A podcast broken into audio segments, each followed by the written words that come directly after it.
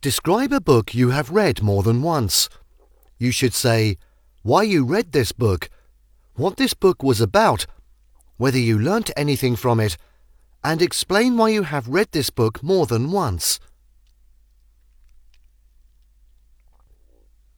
There's this book called The Alchemist that I've read multiple times.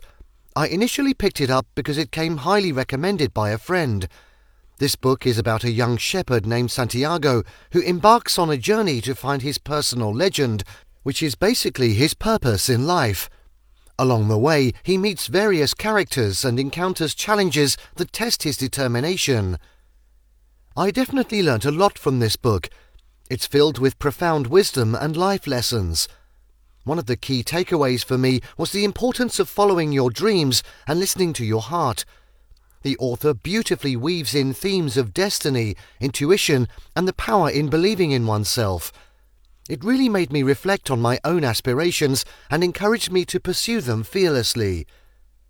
The reason I've read this book more than once is because each time I revisit it, I discover something new. The storytelling is so captivating and the language is simple yet profound. It's like uncovering hidden gems with every read.